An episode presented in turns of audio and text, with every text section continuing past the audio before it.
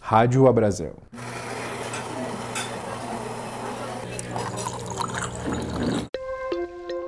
A minha proposta é justamente mostrar que as pessoas pretas elas existem na gastronomia, elas fazem a gastronomia acontecer e que elas precisam ser visibilizadas também.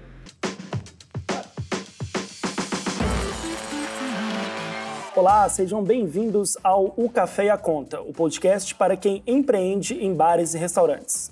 Eu sou o Danilo Viegas, repórter da revista Bares e Restaurantes, e no episódio de hoje eu converso com o professor Breno Cruz.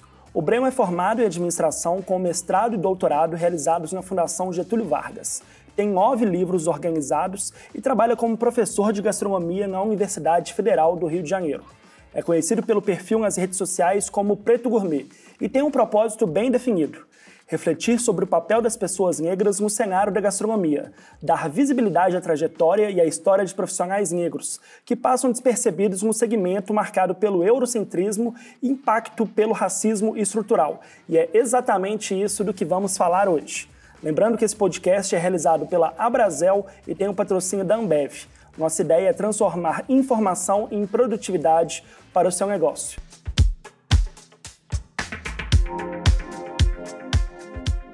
Breno, eu queria começar até fazendo um, uma espécie de meia-culpa. Eu não conhecia o seu trabalho, que durante a nossa pesquisa aqui eu vi que é bem aprofundado e até mesmo longevo, né? Mas quando eu vi o seu perfil pelo, pelo Instagram, na verdade, foi uma espécie de paixão à primeira vista. Então, eu dei uma olhada mais a fundo, a gente conversou aqui na redação sobre essa necessidade de chamá-lo para dar esse assunto tão importante, por mais que talvez algumas pessoas não deem importância. E ontem à noite eu estava conversando com a minha namorada Falando um pouco sobre a preparação para essa entrevista de hoje, eu falei, cara, eu acho que não tem como a primeira pergunta não ser a mais importante, talvez. E eu queria que você me dissesse qual é o papel do preto na construção da gastronomia brasileira?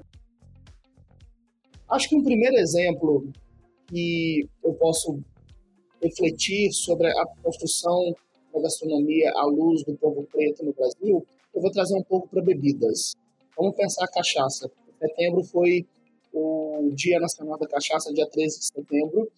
E quando a gente analisa a perspectiva histórica da cachaça, a cachaça foi meio que um erro inicialmente e que o povo preto, lá nas senzalas, é, entendeu que aquilo dali era uma bebida e que era uma bebida boa e possível. Durante anos a cachaça foi proibida, até que em 13 de setembro de 1671 a gente teve a liberação da cachaça.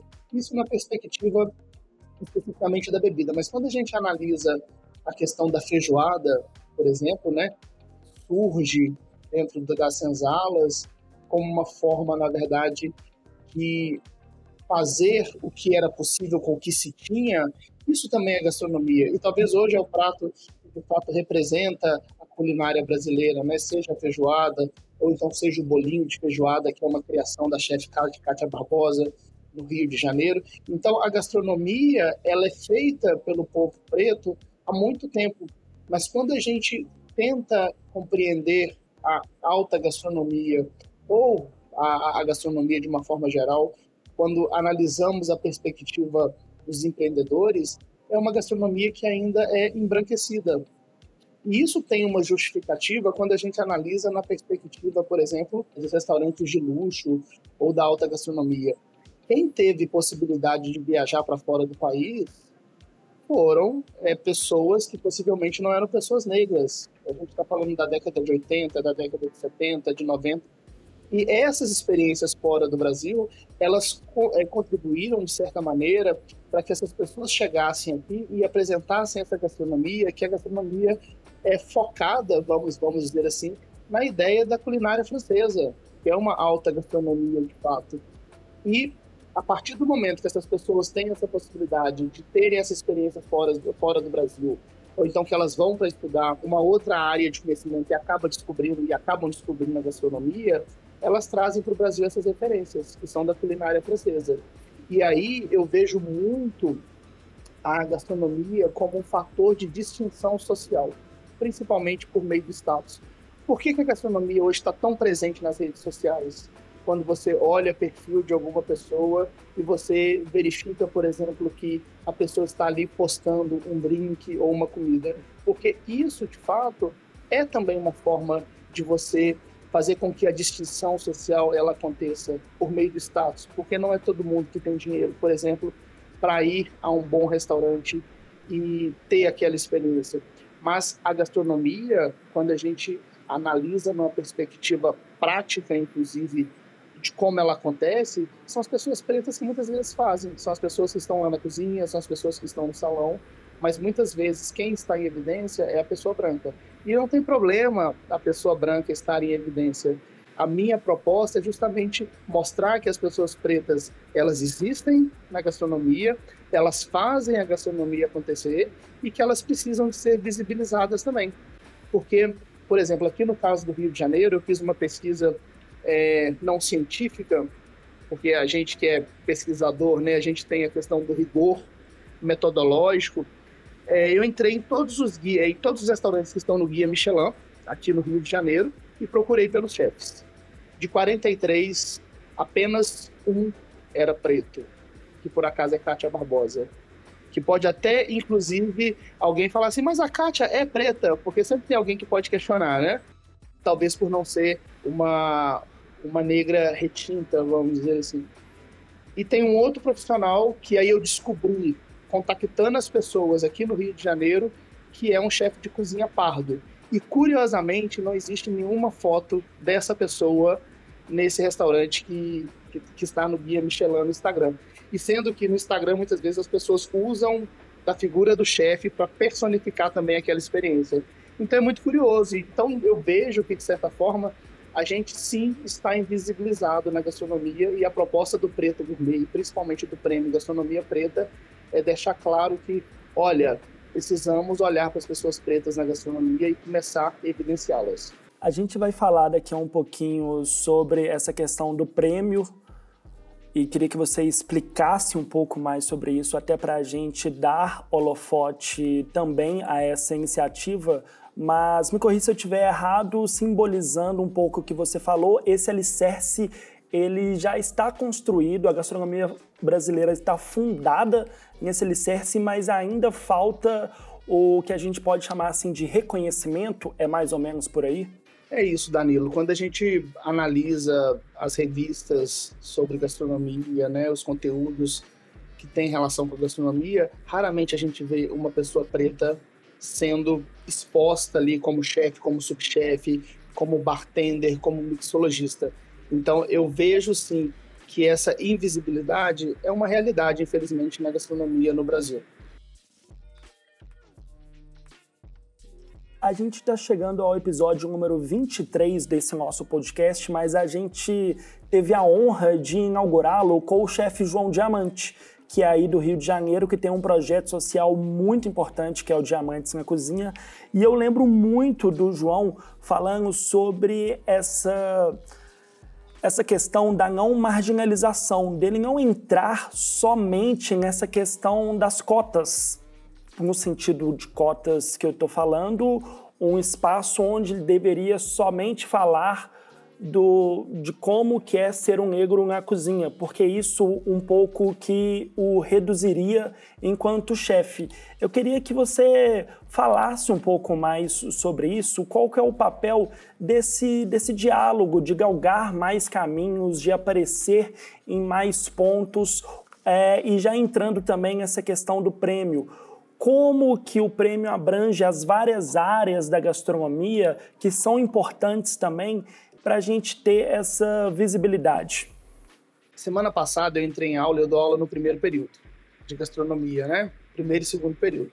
E aí, eu, uma disciplina que eu leciono é extensão universitária. Então, eu tenho a possibilidade de abordar algumas questões sociais de maneira tangencial no decorrer da disciplina. E eu perguntei para os alunos: e aí, quantos chefes pretos ou pretas vocês conhecem? E na universidade, gente, quando você faz uma pergunta 3 segundos você já tem uma resposta. Demorou uns 20 segundos para alguém falar: Eu conheço aquela, professor, da TV. Aí eu comecei a falar alguns nomes. Aí ela falou assim: essa daí, professor, Kátia Barbosa. Eu falei, mais alguém? Não, aí ninguém tinha nenhuma. Eu falei, vocês não conhecem o João Diamante, a Andressa Cabral, a Dona Carla Virgínia, ou então o Vladimir do Jim San Rio, que não está na mídia, mas que faz um trabalho super, super legal, ninguém conhecia. Então, eu acho que a partir dessa experiência a gente conseguiu compreender de fato como que estamos invisibilizados. E eu continuo batendo nessa tecla da invisibilização porque ela realmente acontece. Mas é importante a gente pensar que a gastronomia não é simplesmente feita com o chefe de cozinha, né? Que é um cargo, que é o cargo maior dentro da cozinha e que ele tem uma posição ali também de liderança e muitas vezes de criação. Existem outros cargos na gastronomia e outras posições que não são é, visibilizadas. Por exemplo, o de cumim. O que é o cumim? Cumim é o ajudante do garçom, que não, não é nem, nem o garçom, né? Tem uma questão de gênero também que a gente precisa considerar que a gastronomia ela é machista. Ela é muito machista. Você pega quantas chefes no Brasil estão à frente de restaurantes no Guia Michelin, por exemplo. Ok, alguém poderia falar assim, ah, não foi compreendida ainda. Ok, mas quando você vai conversar com as mulheres que estão dentro da cozinha, como cozinheiras ou como chefes, elas são constantemente desrespeitadas. Então, além do racismo, que é uma coisa que é que faz parte da nossa, da nossa sociedade e a gente vê isso muito na gastronomia, tem também a questão do machismo, de achar que mulher não pode é, é, segurar peso, ou então de não respeitá-la em função é, dela ser uma chefe.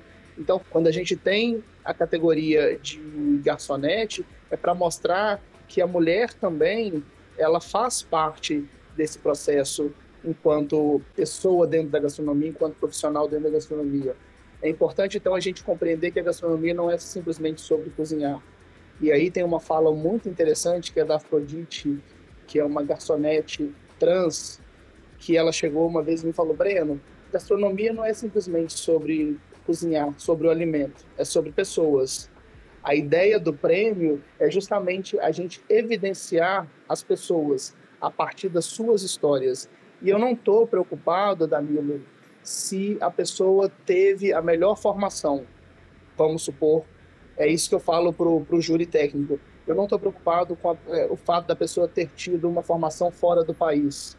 Eu não estou preocupado com o nível das técnicas. Eu estou preocupado com a história daquela pessoa, de onde ela saiu, o que ela passou, onde ela chegou e como ela também é agente multiplicador daquilo que ela faz. Então, isso é muito importante. Muitas pessoas não sabem que o melhor sommelier do Brasil na atualidade é um homem preto, que é o Renato Neves. É um homem pardo. E ele vai representar o Brasil ano que vem no Mundial de Sommeliers na França. Mas muita gente não conhece, não sabe. Ou fala assim, nossa, que legal, ele é preto. Mas, tipo, reduzem a, a posição de preto, né? E muitas vezes falam, olha, que legal, tem um sommelier preto, mas não conhece a história muitas vezes por trás. Então, o Prêmio Gastronomia Preta é sobre as histórias de vidas dessas pessoas, porque a gente que é preto, num país racista como o nosso, a gente sofre. E isso aconteceu comigo aqui no Rio de Janeiro, inclusive num restaurante que eu cheguei. Eu fui fazer uma pergunta para segurança. Eu estava de bermuda e aqui no Rio de Janeiro é super comum você sair da praia, ir para o shopping, ir para um restaurante.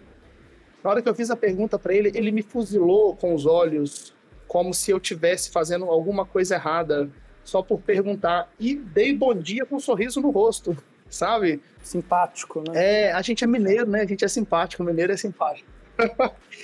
Ali eu entendi que não era sobre é, qualquer outra situação. Era sobre como ele me via como pessoa preta de short, que ele imaginou que eu não teria poder aquisitivo para chegar num restaurante daquele e consumir. Então, o racismo ele se apresenta na gastronomia de várias formas, né? Seja nessa forma de tratar o cliente, seja na forma de você, é, enquanto empresa, ter um funcionário que se destaca, mas você não promove. Porque eu já escutei de muitos chefes que os clientes se assustam quando descobrem que é um chefe preto. E, e, isso é muito cruel, né, Danilo? É, é, muito cruel, é um soco no estômago. E ou então a gerente da casa que é negra. Eu já ouvi de uma, uma consultora super é, reconhecida aqui no cenário gastronômico do Rio de Janeiro que os clientes quase pulam da cadeira quando pedem para conversar com o gerente ou com o responsável da casa e chega uma mulher preta de Black Power. Não, eu queria falar com o gerente. Não reconhecem ela como gerente da casa. Então, infelizmente, isso é uma realidade. É, essa, essa nossa conversa está mexendo muito com a minha sensibilidade, porque você fala sobre essa questão do preto, do prêmio Gastronomia Preta. E eu fico muito feliz e você já chega e fala esses episódios de racismo, já me deixa muito para baixo. E eu vou pensando em perguntas que eu posso fazer de acordo com com as suas respostas, mas está abrindo em mim um leque de possibilidades que eu tô um turbilhão de mais perguntas a serem feitas aqui, que eu acho que esse podcast aqui vai ter que ter uma segunda, uma terceira, uma quarta parte aqui para você também apresentar todos esses todos esses temas juntos ao, ao prêmio da gastronomia preta. Mas aí puxando um pouco o ponto que você disse sobre a formação das pessoas, eu me lembro que justamente no primeiro episódio com o João Diamante, para quem está nos ouvindo e não conhece, o João Diamante ele tem um projeto chamado Diamantes na Cozinha, onde são oficinas técnicas que ligadas ao setor de bares e restaurantes, mas que promovem também um ganho social da pessoa.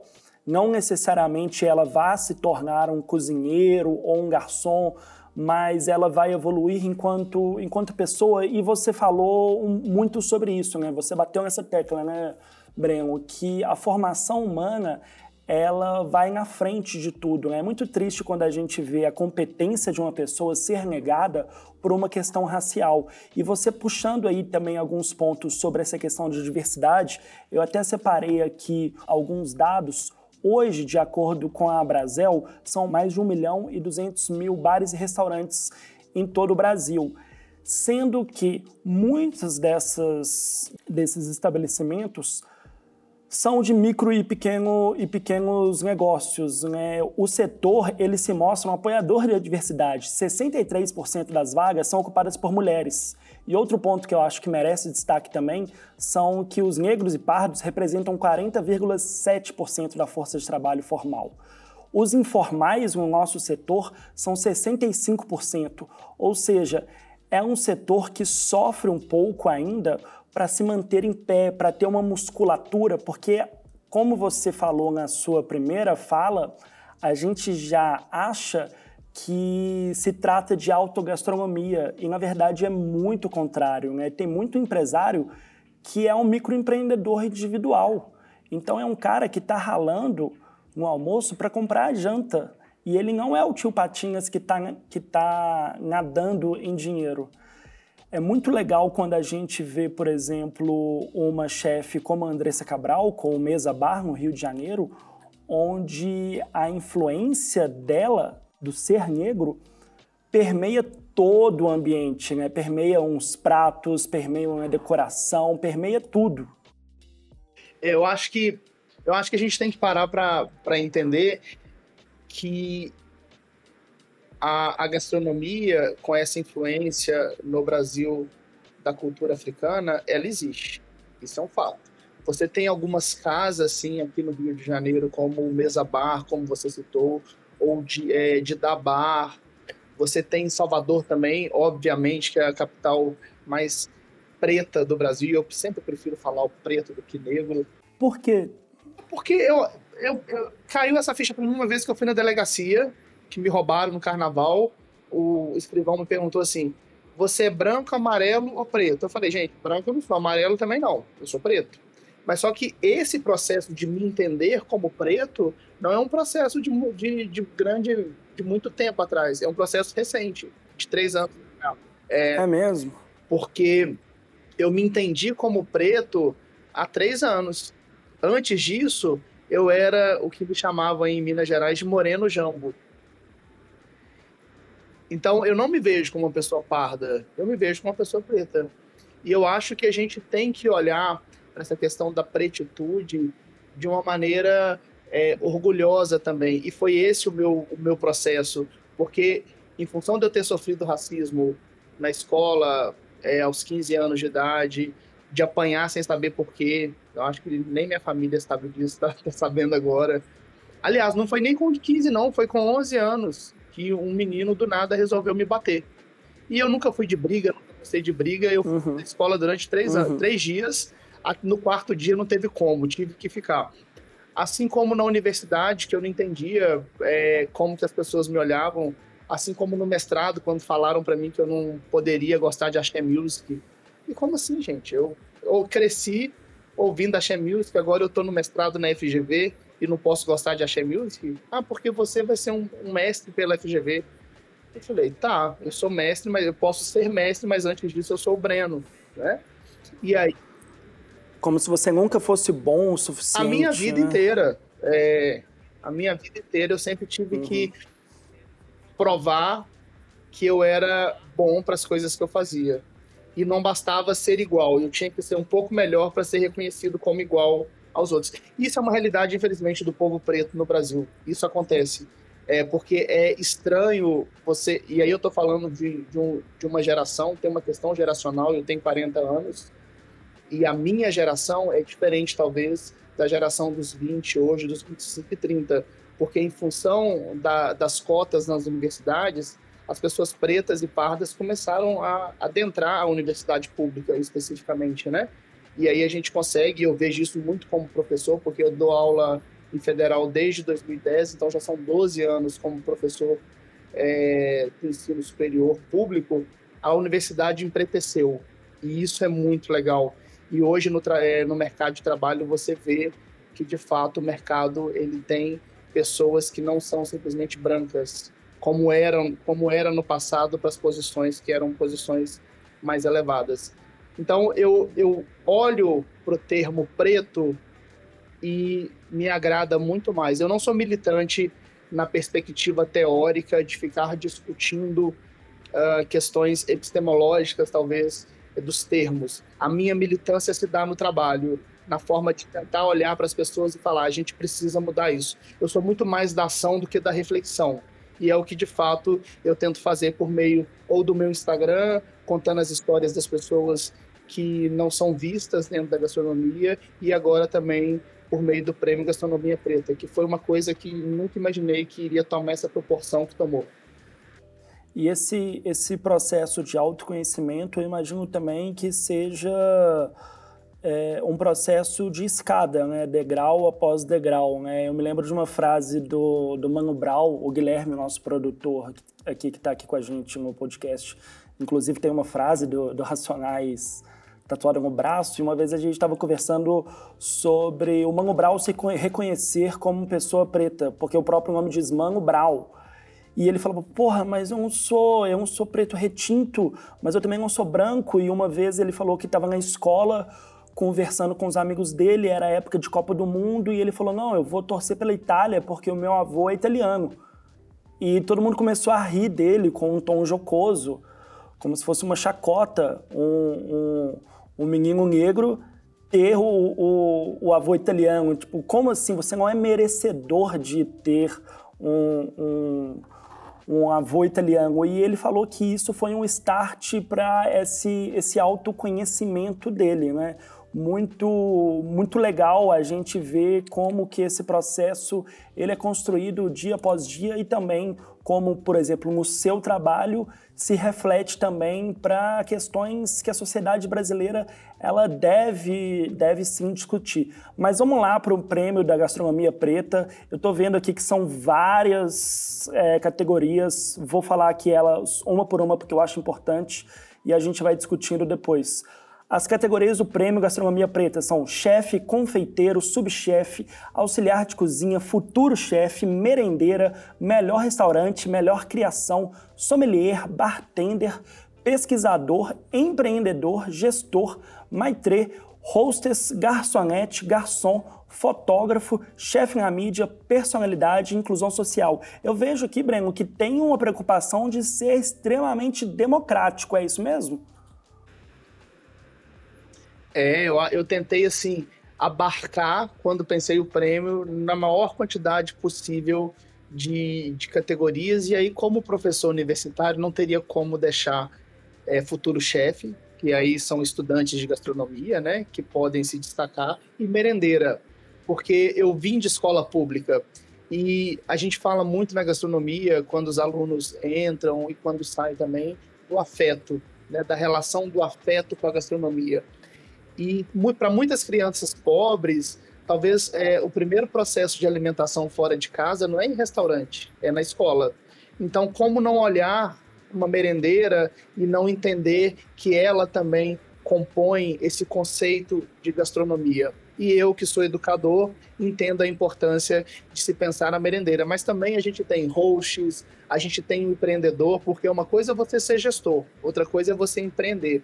E aí tem um caso muito interessante que é do Vlad, aqui no Rio de Janeiro, que é um empreendedor, ele é, um ele é o chefe preto, e ele, durante a pandemia, enquanto estava todo mundo é, demitindo, ele estava contratando, porque ele abriu o Jin San Rio, que é focado em culinária asiática, e ele faz um trabalho maravilhoso e único aqui no Rio de Janeiro. Mas onde está essa pessoa na mídia? Não está. Justamente em função dele ser preto. Teve o Rio Gastronomia agora.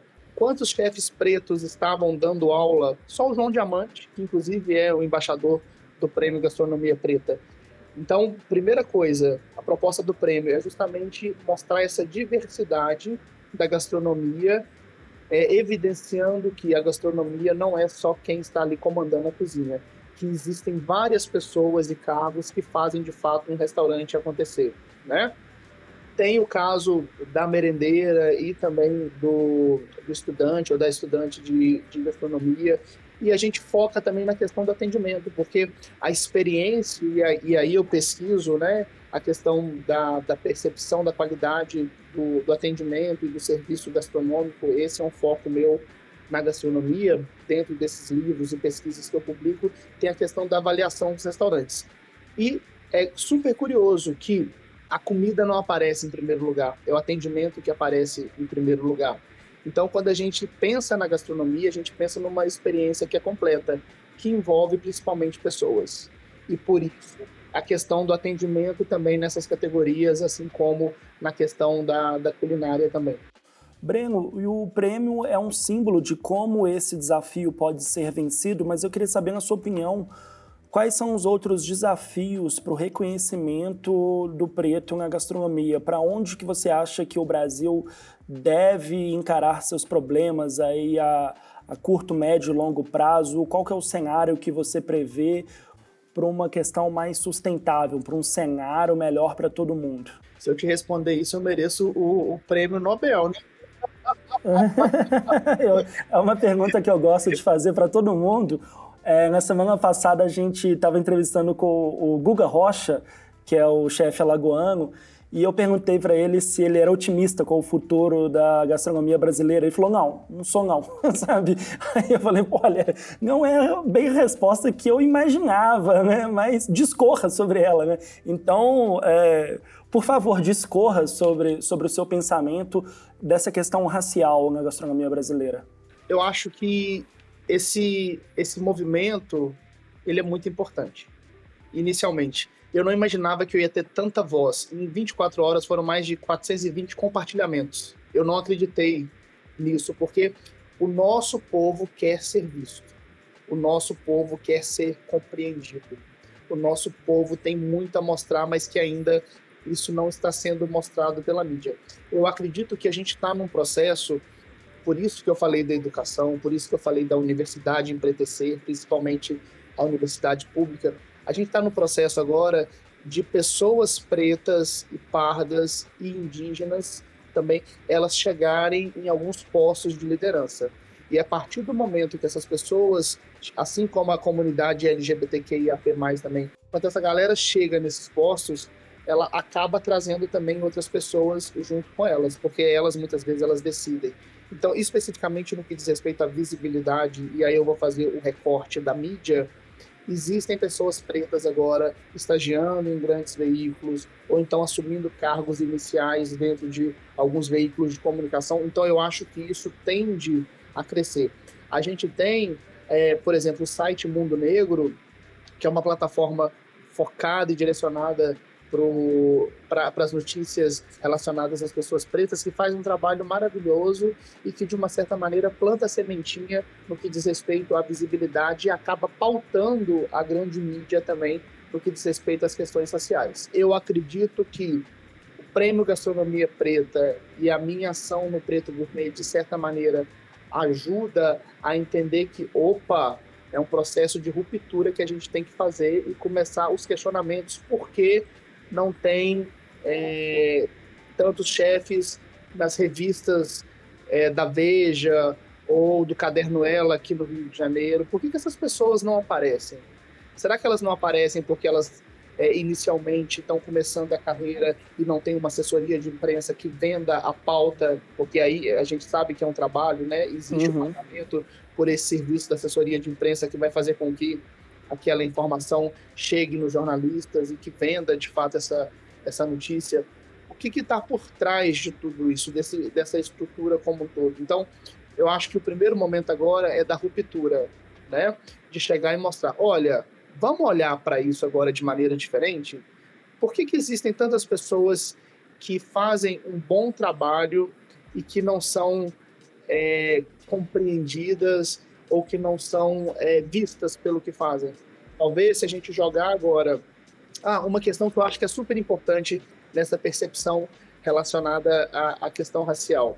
Toda vez que eu abro o meu Instagram, que eu acompanho, obviamente, vários restaurantes, e tem aquelas collabs, as colaborações, né, de influencer, os influencers são brancos. Eu nunca vi nenhum influencer preto é, comentando a experiência dele num restaurante, sendo convidado por uma agência de marketing ou pelo próprio restaurante.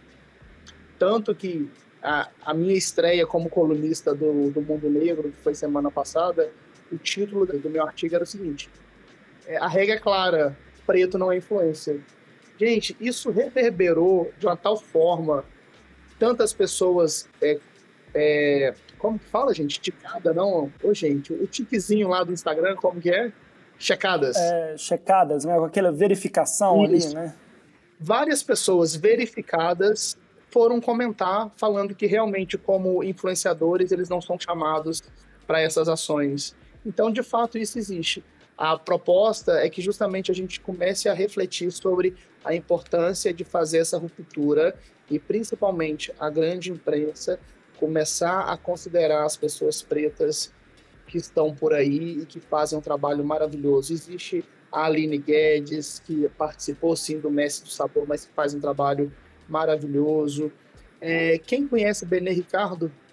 As pessoas não conhecem. Alguém conhece Cidinha Santiago?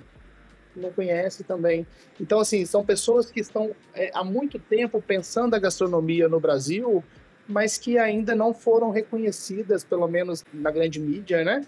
Sobre, sobre a importância delas. Tudo bem, a Cidinha, sim, ela, ela é reconhecida na mídia, assim como outros poucos chefes, mas chegou a hora da gente questionar e fazer acontecer de uma maneira diferente, dando espaço para que as pessoas possam mostrar esse trabalho, que muitas vezes é um trabalho é, exemplar e muito bom e muito bonito de ser visto.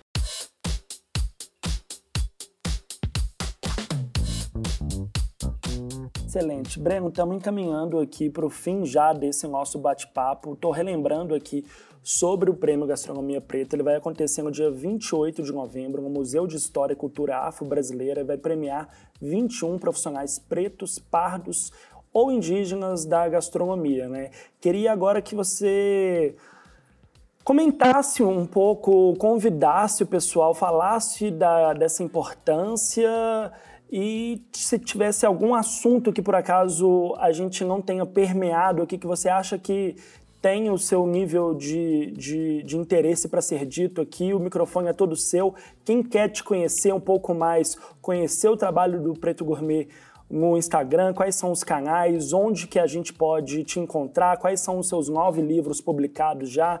Vamos deixar aqui um, um espaço bem bacana, como se fosse um, um, candidato com aquele um minuto com as considerações finais aqui durante o debate. Meu povo, não vou conseguir em um minuto falar tudo isso, mas eu vou tentar. É, os meus livros podem ser encontrados no site da editora CRV, oito deles, vem o décimo agora, e nesse décimo livro, que será lançado em novembro, tem um capítulo especificamente falando sobre a pretitude gastronômica, a partir da ideia de protagonismo, é que justamente essas pessoas possam ser vistas e que elas possam estar em um lugar de protagonismo.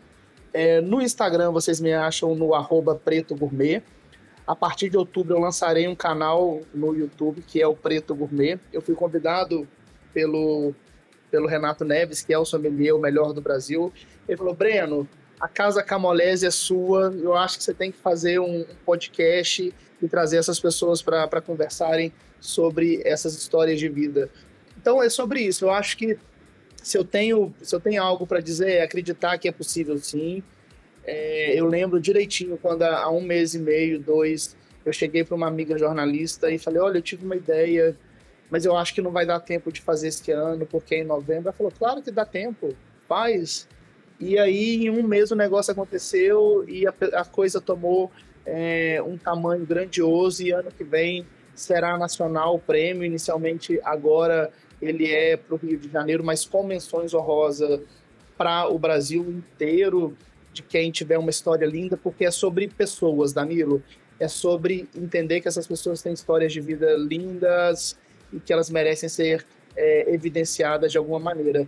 E aí, por fim, a, o meu grande sonho neste momento é fazer acontecer o livro Gastronomia Preta, que é contando as histórias dessas pessoas que estão lá no meu perfil, essas histórias que eu conto lá, e dos vencedores do Prêmio Gastronomia Preta. Então, tá aí, é um sonho que eu quero colocar em prática, se possível, é, esse ano, mas a gente sabe que né, professor de universidade pública não tem financiamento nesse momento que a gente está vivendo também.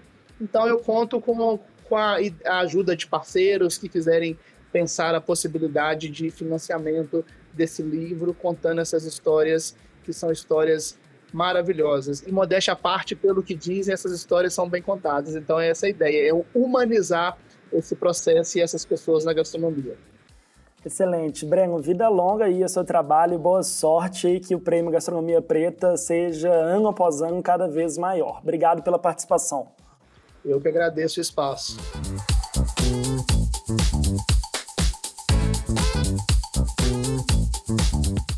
Bom, pessoal, é isso. Nós voltamos na próxima semana com mais um episódio do O Café e a Conta, o podcast para quem empreende em bares e restaurantes. Lembrando que esse podcast é patrocinado pela Ambev.